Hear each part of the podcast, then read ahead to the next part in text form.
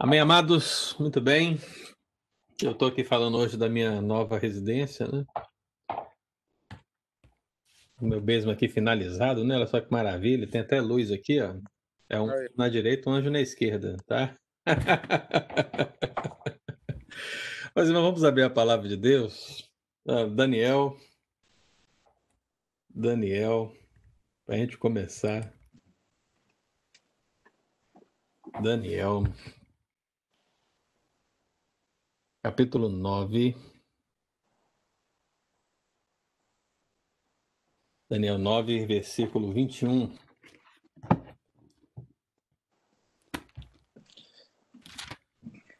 Daniel 9, versículo 21.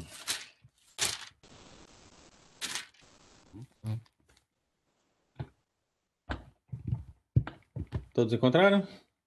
Amém. Muito bem. Então a palavra do Senhor diz assim: Falava eu, digo, falava ainda na oração, quando o homem Gabriel, que eu tinha observado na minha visão a princípio, veio rapidamente voando e me tocou a hora do sacrifício da tarde. Amém. Amados irmãos, dando aqui prosseguimento à série de estudos sobre anjos, nós ficamos duas semanas parados, né, e, e não avançamos no nosso estudo devido a questões pessoais e também técnicas, mas agora podemos avançar. Então, os irmãos tiverem duas semanas para estudar quatro textos bíblicos, então imagino que vocês estão aí bem. Sabem tudo desses quatro textos bíblicos que eu passei para vocês estudarem acerca do anjo Gabriel. Né? O Eudes está assim e tal. São quatro textos bíblicos, Eudes, pelo amor de Deus. Mas a grande realidade é que depois de nós avançarmos na natureza angelical e falarmos de tudo aquilo que é, estabelece o que essencialmente os seres angelicais são, eu vi que o Lied entrou ali. Lied, boa, boa tarde, né? Não é bom dia ainda, viu? Seja bem-vindo. É, depois de nós entrelaçarmos todos os aspectos bíblicos que falam da natureza dos seres angelicais, e falarmos da organização dos seres angelicais até aquelas classes pormenores atribuídas ao apóstolo Paulo, de principados, potestades e etc., nós agora estamos entrando nos personagens de mais destaque na Bíblia dentro dessa esfera angelical. Um deles é Miguel, que nós vamos estudar na próxima oportunidade, e o outro é Gabriel, que nós iniciaremos hoje esse estudo. E a grande verdade, meu irmão, é que Gabriel, sem dúvida, é um dos personagens mais utilizados ou vistos na história, não apenas bíblica, mas também extra-bíblica. Afinal de contas, você vê esse nome quanto é lugar. Por exemplo, não sei se os irmãos já assistiram um filme chamado Constantine, né? É bem possível que o Leandro tenha assistido, já está confirmando ali, né? Então está esperando até o Constantine 2 sair, né? Mas Constantine é um personagem da DC Comics, é um personagem que trabalha o obscuro, o lado obscuro, né? o lado místico das coisas, é um herói dessa escuridão. Mas no filme, Constantine é, ele tem essa luta de anjos, demônios e os seres humanos no meio desse, dessa situação, e o anjo Gabriel está lá. O anjo Gabriel aparece e olha só que situação. Quem é o anjo Gabriel em Constantino no filme de 2005? Gabriel, ele é um anjo que quer que a humanidade seja salva através da dor, através do sofrimento. Então, Gabriel é aquele que vai ajudar o filho do diabo vir a este mundo para que os homens possam sofrer e, sofrendo, se converterem dos seus maus caminhos e aceitarem o Senhor. Olha que coisa linda, maravilhosa. Eu acho que esse Gabriel não é o Gabriel da palavra de Deus, mas é o Gabriel de Constantine de 2005, né? Também há uma outra questão interessante em termos de série de TV. Há uma série de TV chamada Supernatural. Essa série também começou em 2005. Eu imagino que, que ninguém assista, só o Leandro, que também deve assistir, eu já assistiu, né? Mas essa série Supernatural também trabalha essa questão do universo místico, das coisas da, da escuridão e da luz, né? Anjos e demônios e outras coisas mais. E o anjo Gabriel, olha só, ele está lá também, né? Só que em Supernatural, na série, o anjo Gabriel, ele é uma, um, um ser angelical que, no meio da batalha entre Lúcifer e Miguel, ele não escolhe lado nenhum. Ele é isentão. Ou seja, entre a direita e a esquerda, ele escolheu ficar no meio, né? E ele escolhe, portanto, não não escolher o lado do bem ou do mal e resolve vir para a Terra. Olha só que coisa legal, ele resolve vir para a Terra e na Terra ele se oculta ou se disfarça de um deus brincalhão ou um deus chamado Loki, que é um deus nórdico, é uma bagunça, é uma miscelânea. O pessoal assim mistura tudo, mas esse também não é o anjo Gabriel que a gente tem na Bíblia, mas é o anjo que está lá na série Supernatural. Eu não sei se vocês sabem, irmãos, né? mas como todos somos brasileiros, imagino que todo mundo já recebeu uma carta na vida, né?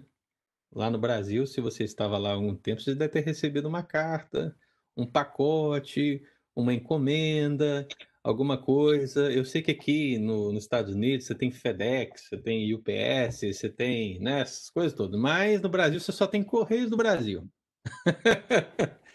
e o trabalho dos Correios do Brasil é um trabalho tão difícil, mas tão complicado, tão assim, é, exige tanto desses homens que existe um protetor dos carteiros, sabe?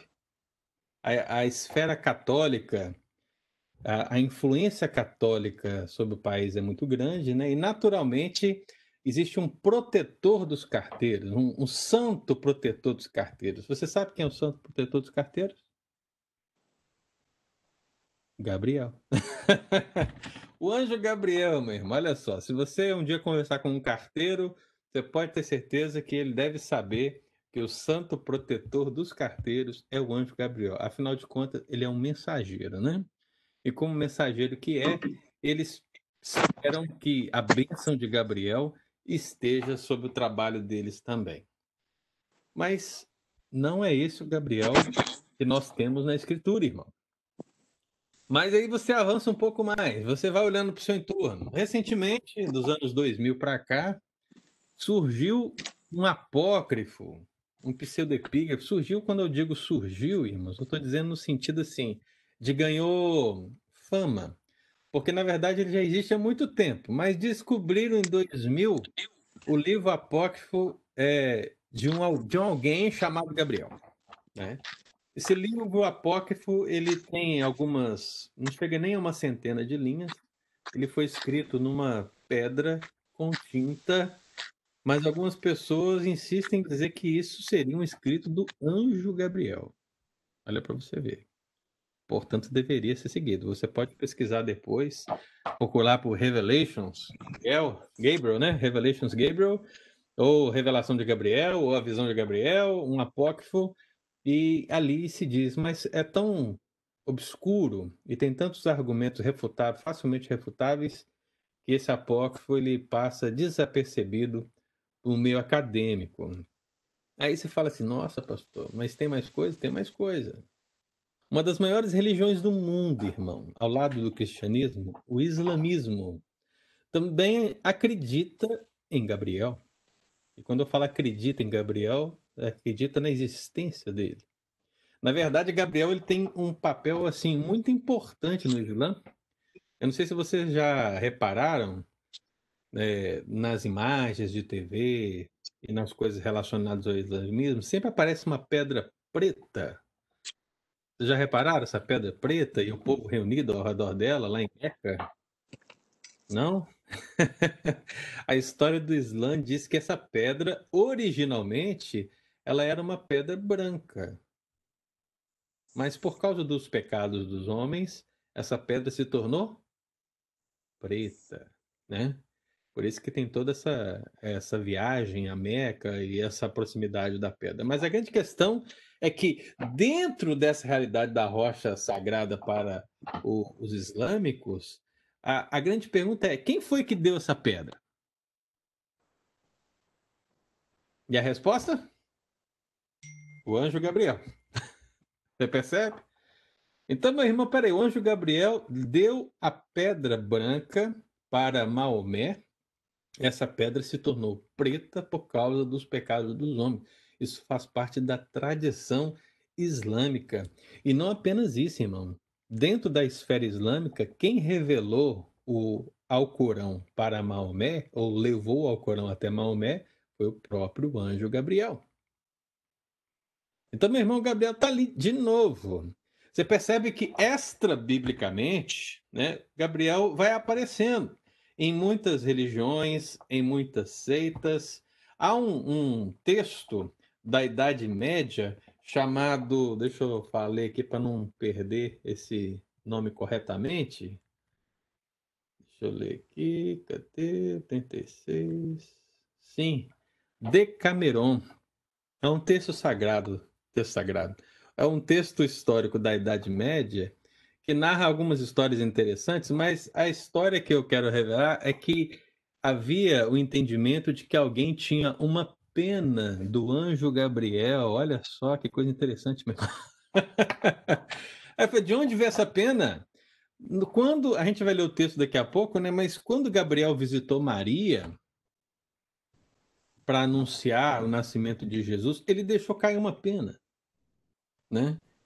E essa pena foi guardada por séculos, né?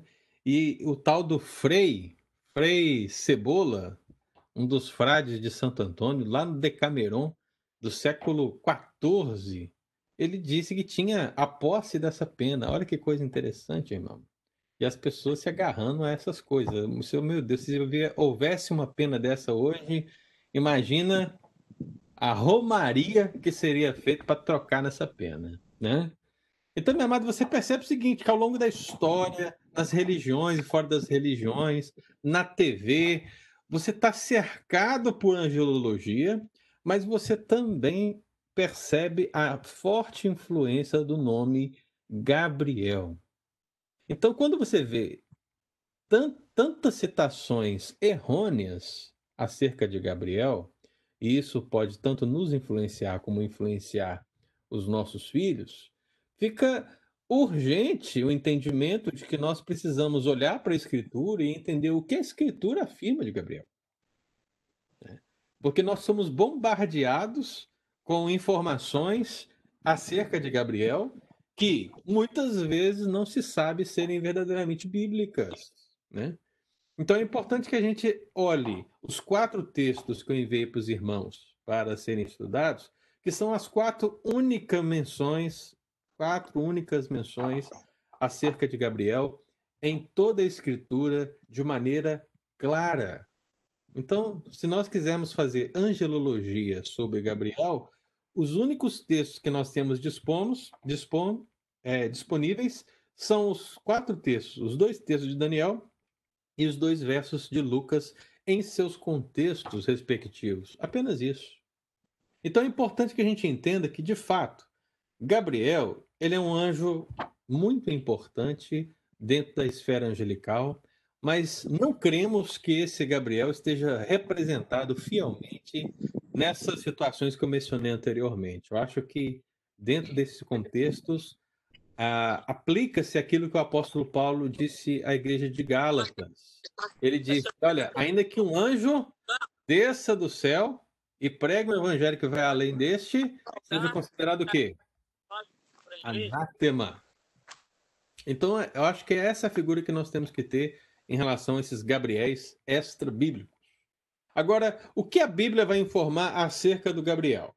Primeira coisa que a gente precisa entender acerca dele é a importância do nome. Eu não sei se você já percebeu, né? mas Gabriel é um dos três que tem nome na Bíblia. Um dos três anjos que tem nome na Bíblia você não tem nenhum outro anjo nominado, né? Você lê todo o Antigo Testamento, você lê o Novo Testamento e você percebe Gabriel, Miguel e quem é o terceiro? Quem sabe? Quem sabe quem é o terceiro? Vamos ver quem sabe. Vamos lá, vamos lá, vamos lá. Terceiro, terceiro, quem é? Satanás. Muito bem, Leandro. Satanás, né? O, o grande inimigo das nossas vidas. Então, são três anjos que são nominalmente postos na Escritura. Ou seja, Daniel e Lucas e os textos que são atribuídos a Satanás são os únicos três nomes a, a, colocados em anjos na Bíblia. Ou seja, há uma importância aqui. Eu já mencionei para os amados irmãos que no contexto veterotestamentário, é, dar nome, ou falar do nome, ou saber o nome, são indicativos textuais de importância.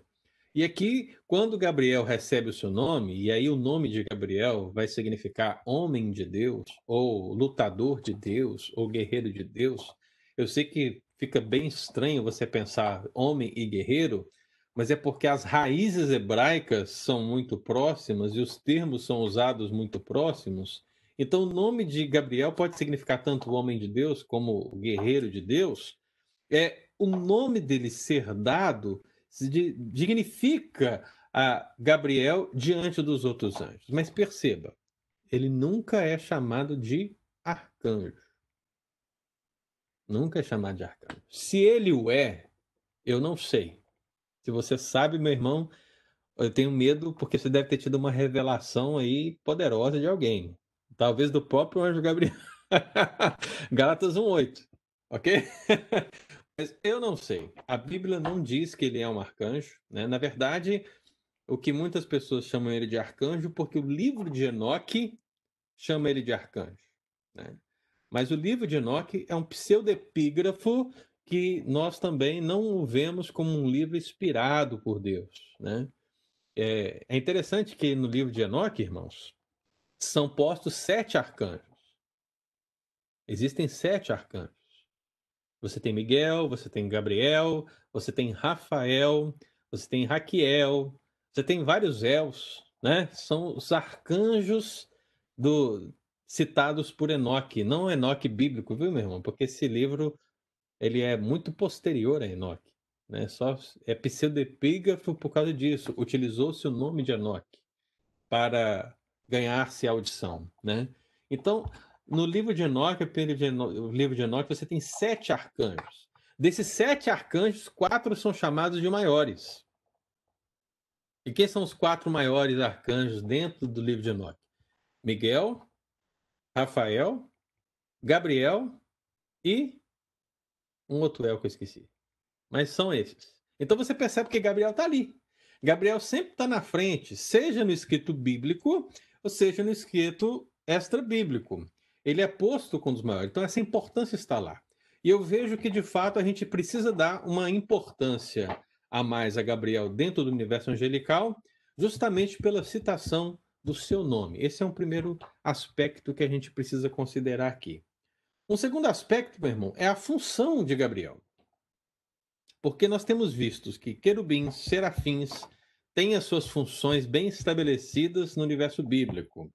E as demais classes é, angelicais, ainda que nós não possamos designar suas funções, é certo que elas também têm, porque as outras possuem. Né? Agora, qual é a função de Gabriel? Além de ser um simples mensageiro, porque o, a essência de ser um anjo é essa: é ser um mensageiro, é comunicar a mensagem, é levar a mensagem da parte de Deus, é servir a Deus nesse sentido. Mas o que Gabriel tem além? E quando a gente vai analisando os quatro bíblicos, os quatro textos bíblicos que a gente é, leu aí durante a semana, que eu mandei para os amados irmãos, a gente percebe que a comunicação dessa mensagem por parte de Gabriel, ela é uma comunicação mais especial. Ele serve como intermediário direto de Deus para com o homem, no caso Daniel, Maria e Zacarias, né? mas também como um intérprete das revelações. Então, ele não é apenas o anjo que leva a profecia, leva a visão, leva a mensagem, mas ele é aquele que também dá a interpretação dessa mensagem. Ele parece que funciona como um embaixador, né? ele aparece como um embaixador do próprio Deus, como um arauto, né? talvez uma palavra que também poderia ser utilizada, como um arauto, transmitindo aquilo que Deus deseja. Então, de fato, isso parece dar uma importância ao ministério angelical de Gabriel.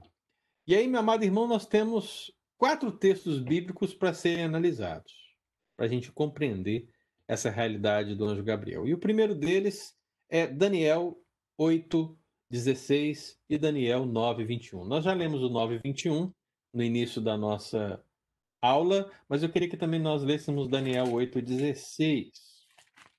Vou pedir aí o Leandro. Leandro, você que está aí pesquisando acerca de Supernatural, é... lê para nós aí o versículo 16 do capítulo 8.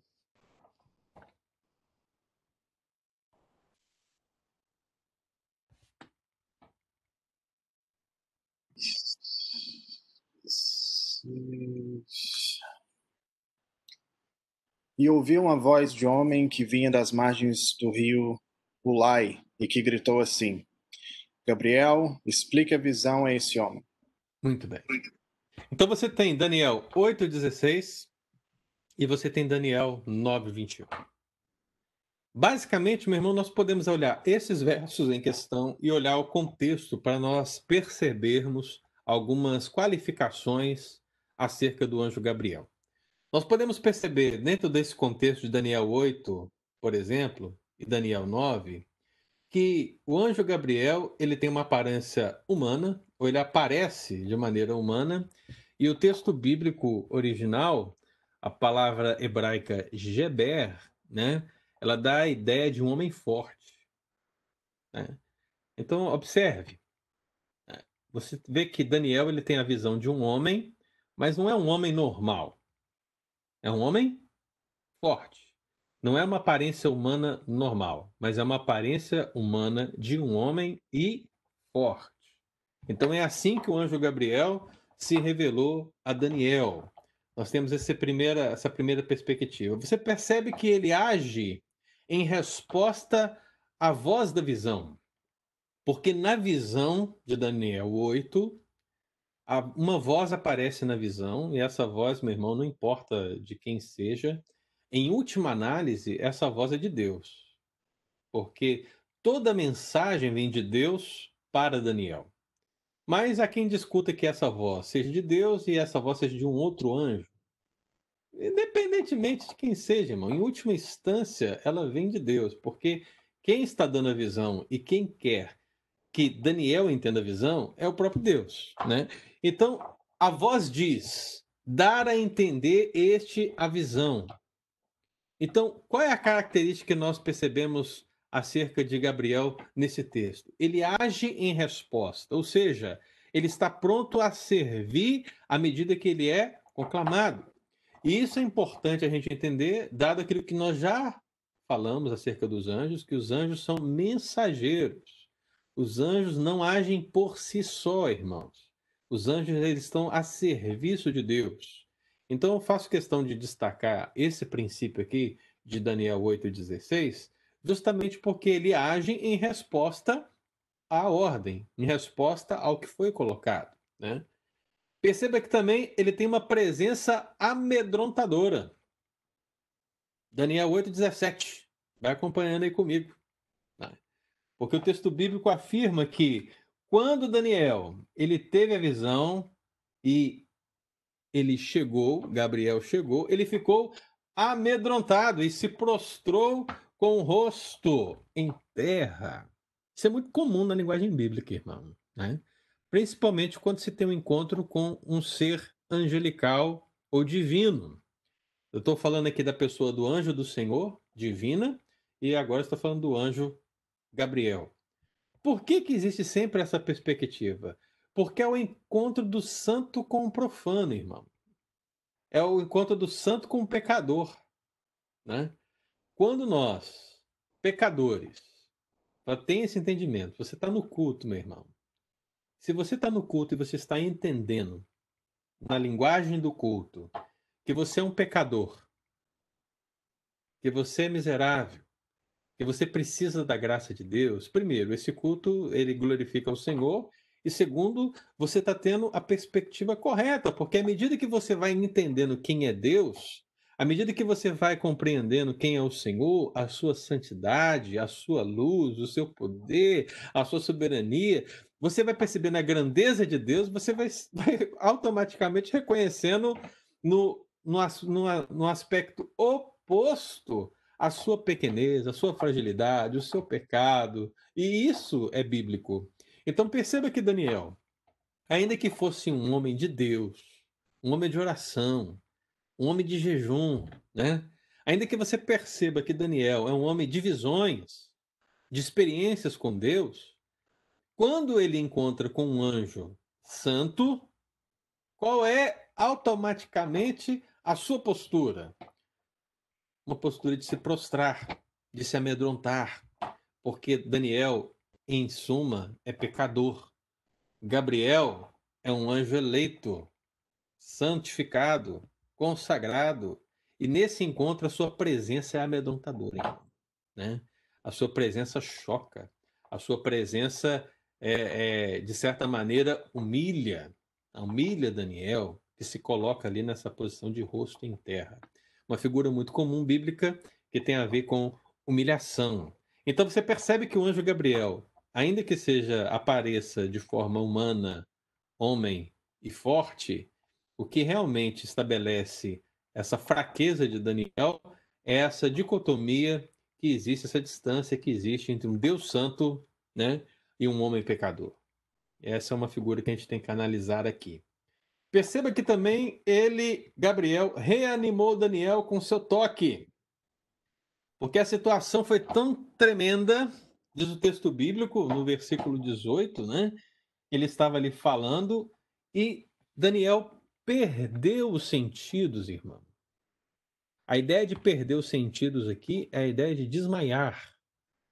Ok?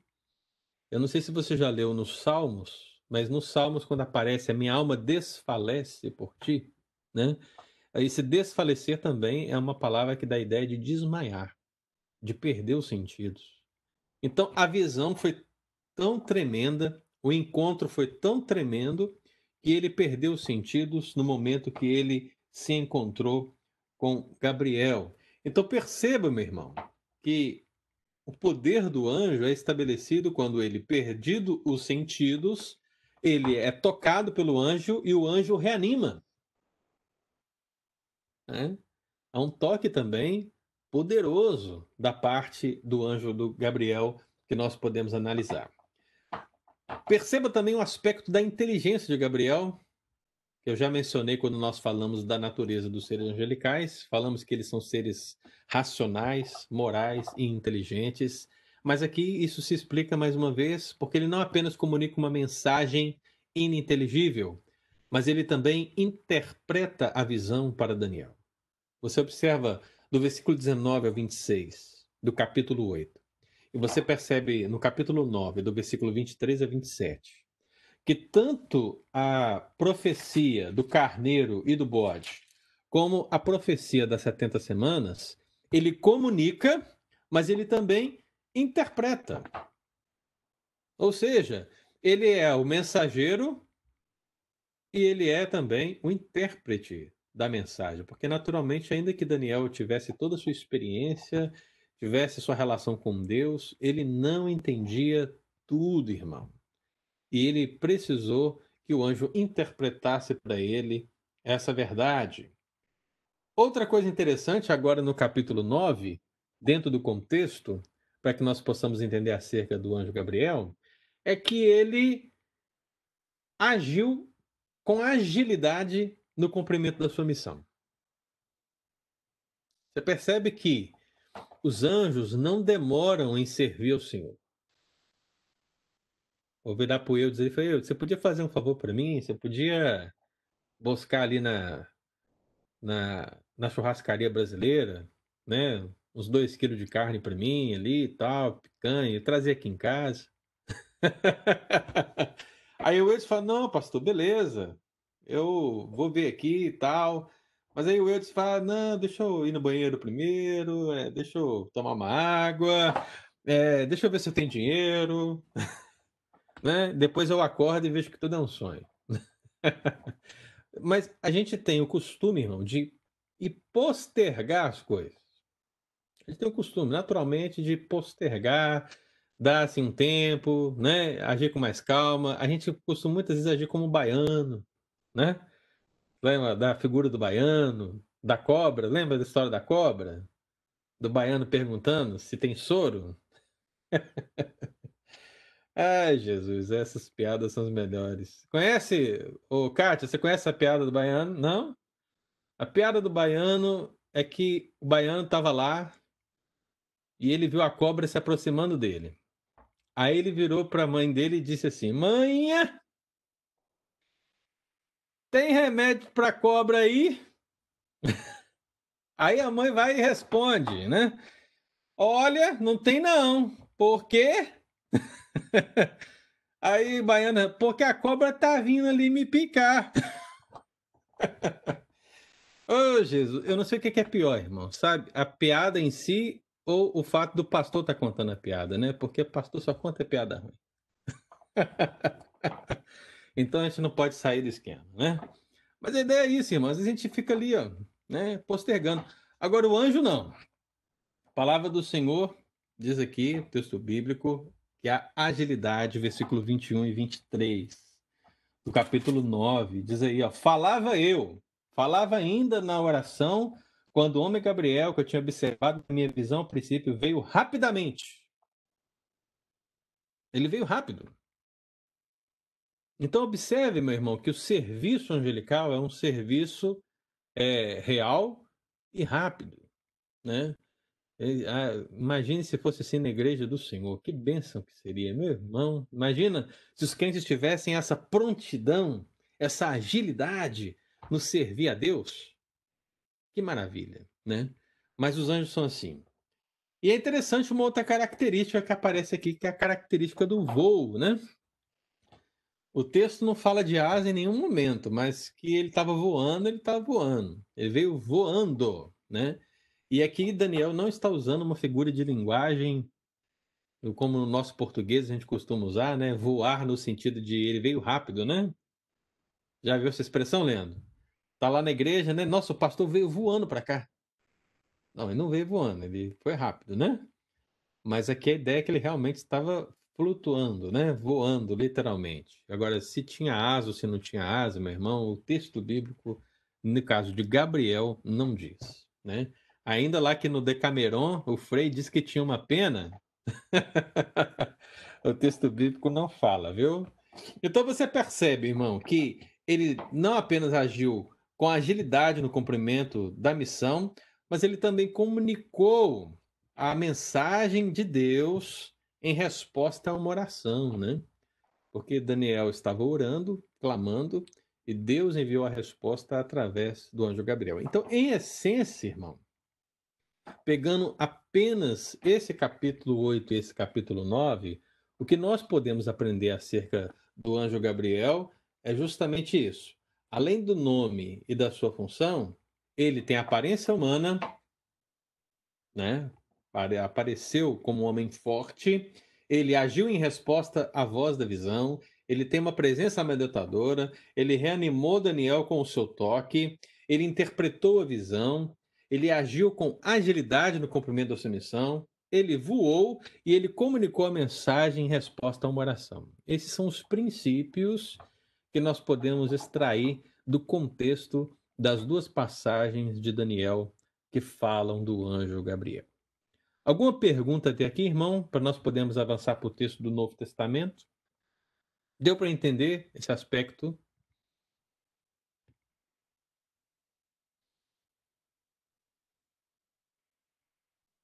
Todos entenderam? Faz o sinal de ok aí. Ok, ok, ok. Muito bem. Agora vamos avançar para o Novo Testamento. Porque nós não temos apenas um testemunho acerca do Antigo Testamento, mas também temos um testemunho de Gabriel no Novo Testamento. Então nós vamos lá para Lucas capítulo 1. Lucas 1. E nós vamos ler o versículo 19 e depois o 29, 26. Lucas 1, 19. Quem achar, Lê para nós aí primeiro Lucas 1, 19.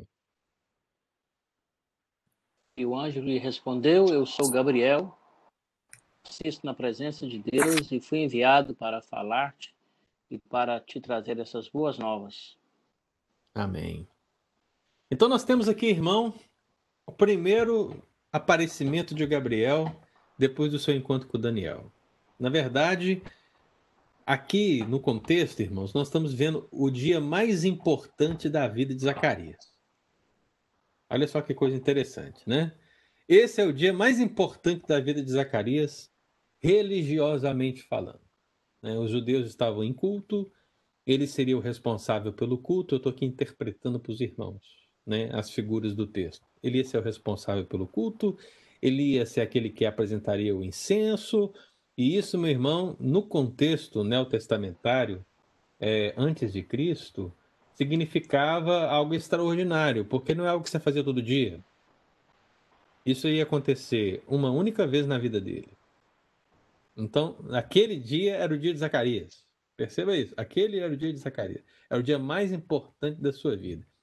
E ele achou que era realmente. Né? Por quê? Porque ele estaria servindo no templo, ele faria é, as partes litúrgicas do culto para o povo orar, e isso ia ser espetacular até o momento que ele foi se dirigindo ao altar do incenso e quem ele viu lá?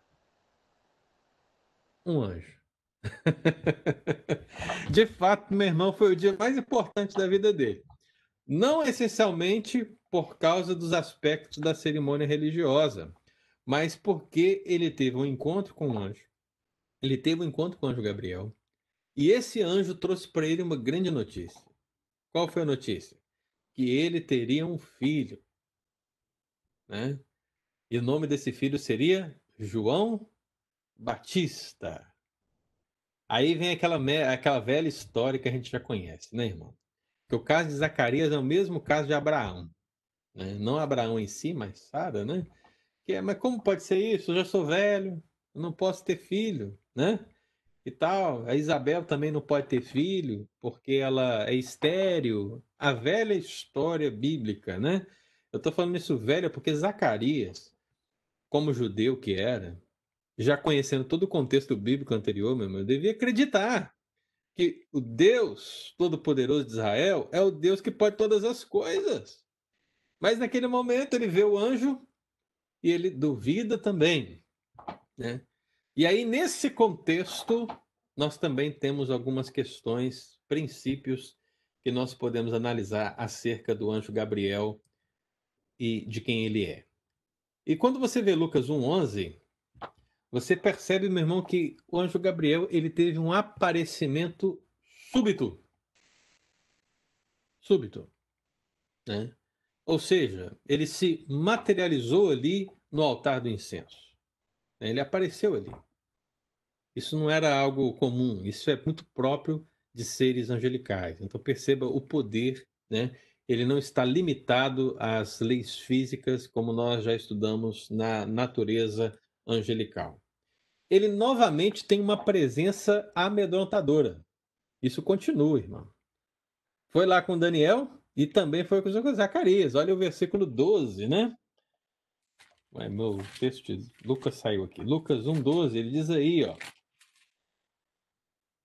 Vendo Zacarias turbou-se e apoderou-se dele o temor. Olha só que coisa extraordinária, meu irmão. Alguma coisa há nos seres angelicais eleitos que realmente causa temor. E é justamente, essencialmente, essa diferença é, ou essa relação de santidade pecaminosidade.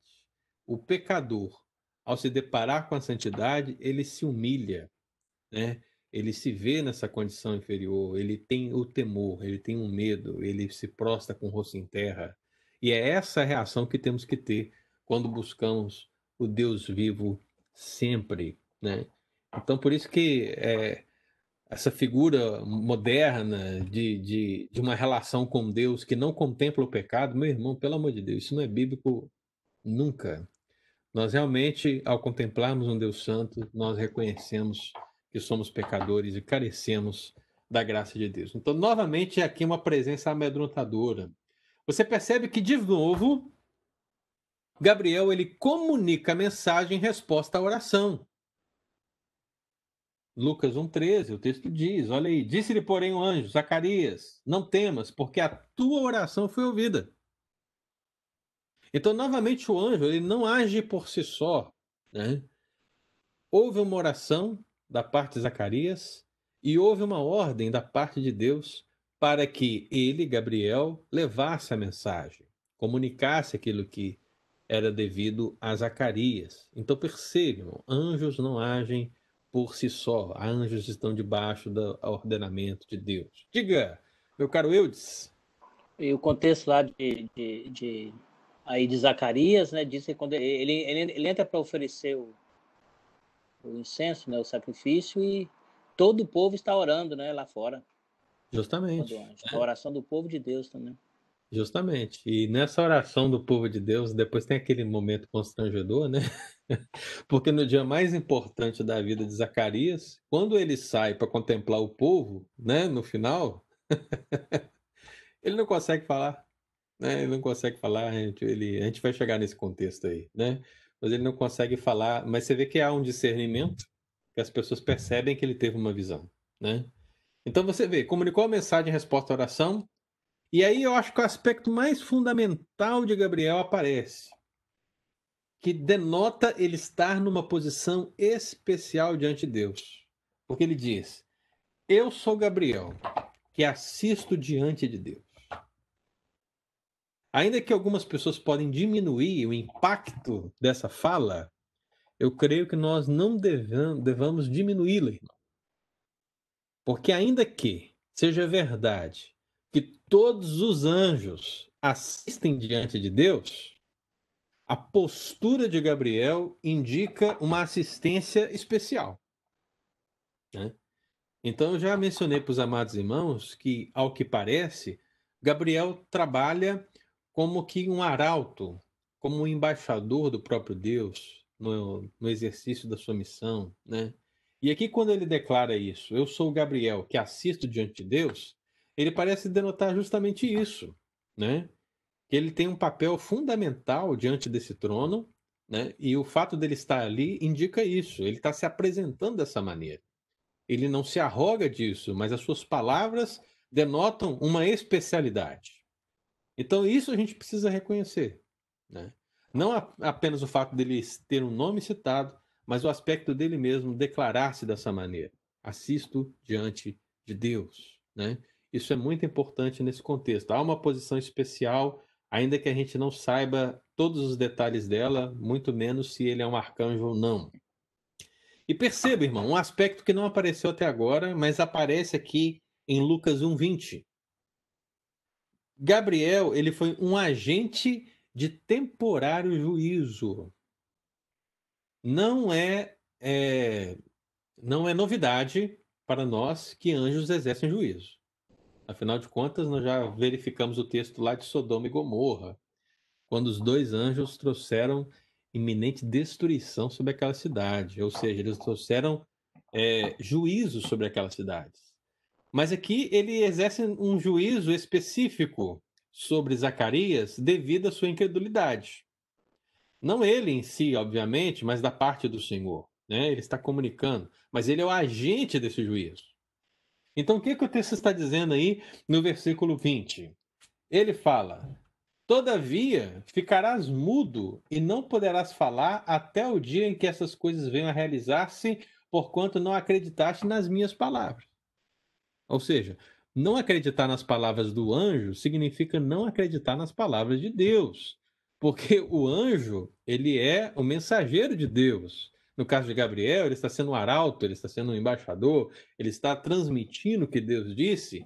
Então, pelo fato dele não acreditar, o agente da mensagem é um agente de juízo. E foi um juízo temporário, porque, como diz o texto bíblico, é, é, é, esse juízo duraria o quê? O espaço entre aquele dia e o dia do nascimento de João. E é justamente o que acontece, né? Quando você continua lendo o texto bíblico, no dia que João Batista nasce, a palavra do Senhor diz que a língua de Zacarias se desenrola e ele glorifica ao Senhor pelo milagre que aconteceu diante dos seus olhos. Amém, irmão? Então você percebe essas características aqui no contexto de Lucas 1, 19. Agora avança para o versículo 26. No versículo 26, muda o cenário, porque agora não está falando de Zacarias, Isabel e João Batista, mas agora se está falando de Maria, José e Jesus. E nós sabemos, meu irmão, que Maria, ela foi, ela recebeu a visita do anjo Gabriel, e disse a, disse a ela que ela teria um filho e que esse filho seria o salvador do seu povo, que livraria o seu povo dos pecados deles e que o seu nome seria Jesus. Essa foi dada a missão para Gabriel. Mas observe que no contexto aqui de Lucas 1:26, no sexto mês foi o anjo Gabriel enviado da parte de Deus para uma cidade da Galiléia chamada Nazaré.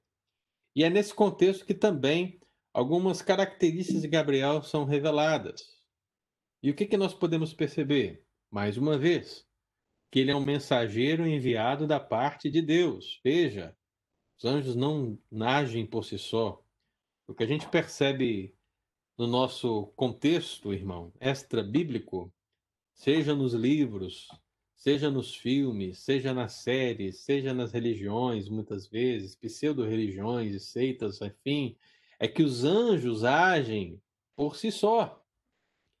Os anjos, na sua racionalidade, na sua moralidade, vão decidindo o que querem, o que não querem, Hoje eles são santos, hoje eles já não são mais, hoje eles são eleitos, amanhã eles já não são mais.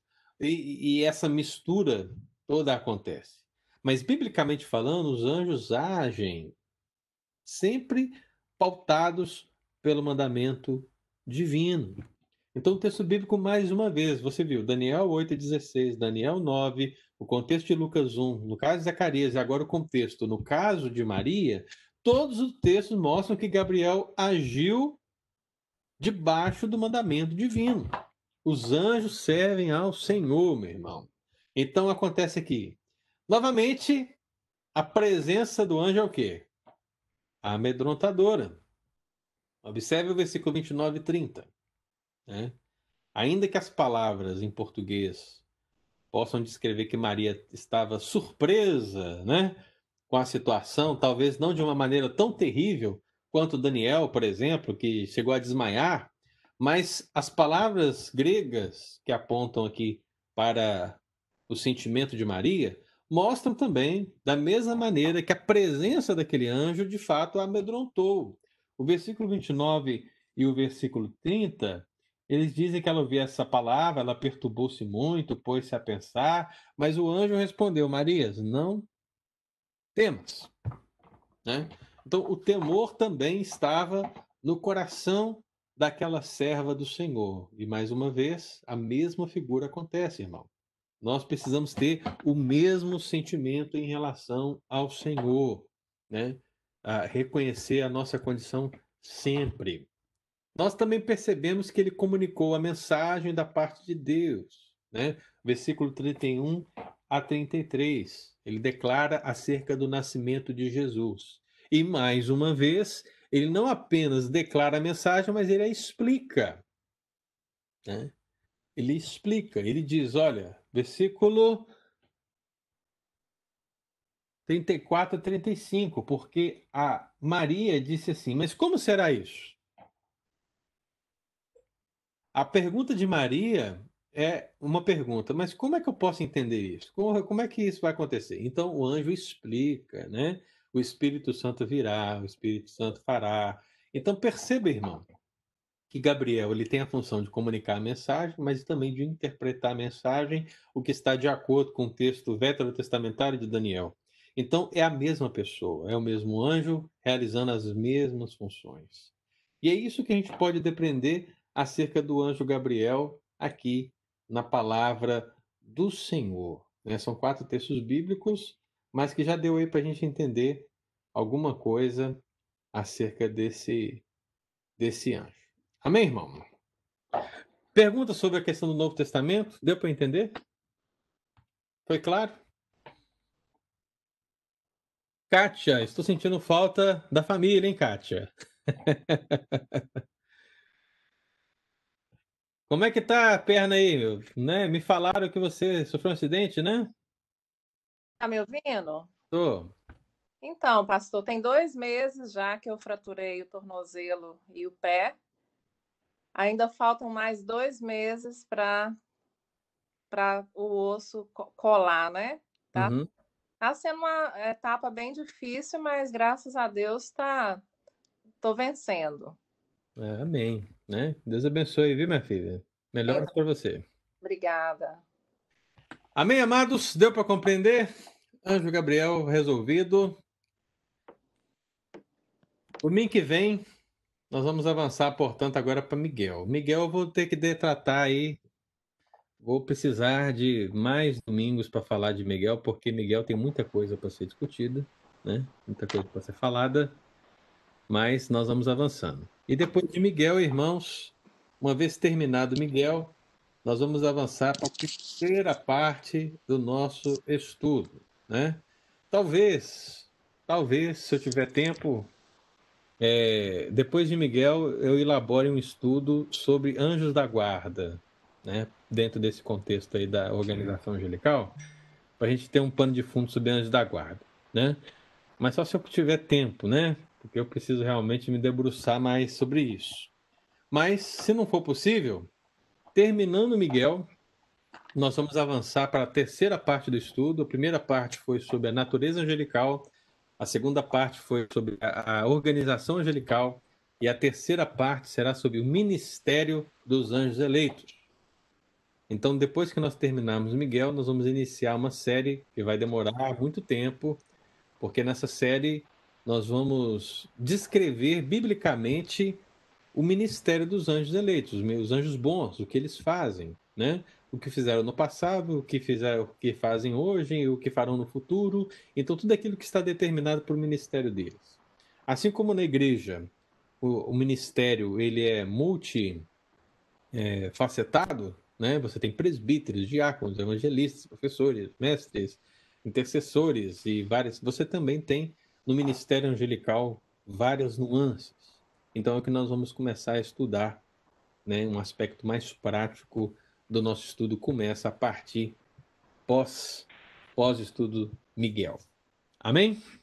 Amém. Amém. Você não vai falar nada sobre o Jadiel, não? Sobre quem? Jadiel. Quem é Jadiel? Conhece Jadiel, não é? O Jadiel foi o arcanjo, o anjo que, que, que trouxe a revelação para o apóstolo Uriel de Jesus. Hum.